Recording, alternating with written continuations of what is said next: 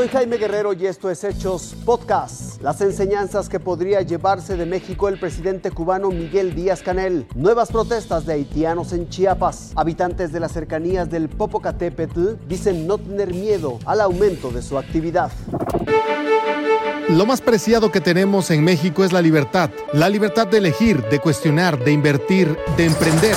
Somos la quinceava economía más grande del mundo. Somos líderes en producción automotriz y agroalimentaria. En el segundo trimestre del año, nuestro Producto Interno Bruto aumentó 20%. En plena pandemia, de crisis e incertidumbre, nuestro país ha recibido una cantidad histórica de inversión extranjera directa. Tan solo en el primer semestre han entrado 18.433 millones de dólares, cifra que se prevé se duplicará al terminar el año. El país tiene instituciones macroeconómicas sólidas y está abierto al comercio y pertenece al bloque económico más fuerte del mundo, junto con Canadá y Estados Unidos. En México tenemos un país tan maravilloso que hay 56 millones de personas en edad de trabajar. Tenemos una fuerza laboral más grande que cualquier país europeo. Los grandes organismos internacionales como el Fondo Monetario Internacional subieron su estimación de crecimiento para este año de 5 a 6.3%, de las más altas a nivel internacional. La libertad que se respira siempre ha impulsado a los empresarios mexicanos, quienes han invertido cifras récord en infraestructura y energías limpias, y también en empleos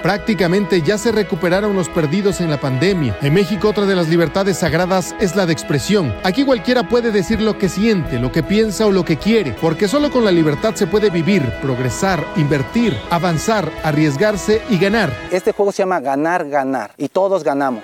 César Méndez, Fuerza Informativa Azteca.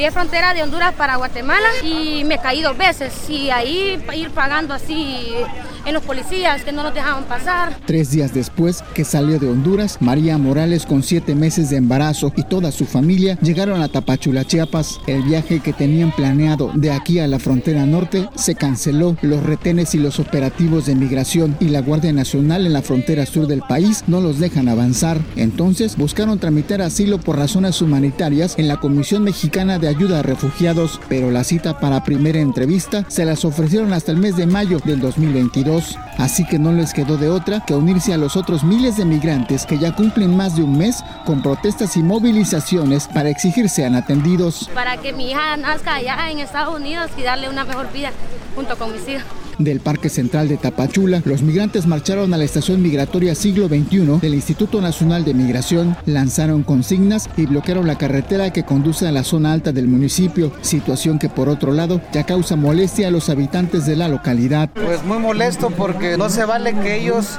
eh, se aprovechen también de.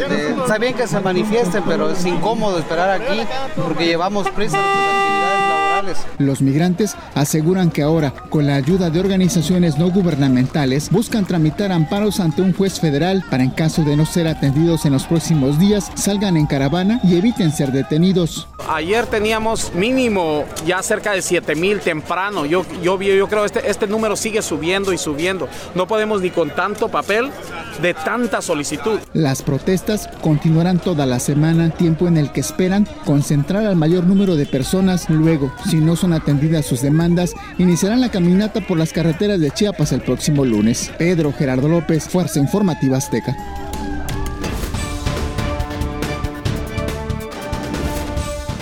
Es la comunidad de San Pedro Nechapa, en Amecameca, Estado de México, una de las comunidades mexiquenses más cercanas a Don Goyo. Son 12 kilómetros los que los separan. La señora María lleva viviendo toda su vida en este poblado. Ya estamos acostumbrados desde hace cuántos años cuando nos evacuaron que no, que iba a hacer erupción y que quién sabe qué. Hasta ahorita nada. Yo no lo he alcanzado a escuchar. En los últimos días, el rugir del volcán interrumpe la tranquilidad de las noches. Sí, sí se escucha porque soy luego el tronidazo un fuerte y como que luego hasta simbra la tierra. En el día se han registrado exhalaciones, columnas de ceniza que superan el kilómetro de altura y que se dirigen principalmente a Puebla. Tenemos salida de nubes con ceniza y este vapor de agua. El Senapred Protección Civil del Estado junto con nosotros tenemos la, el constante monitoreo de los tremores. Por lo pronto el semáforo volcánico continúa en amarillo fase 2. Daniel de Rosas, Fuerza Informativa Azteca.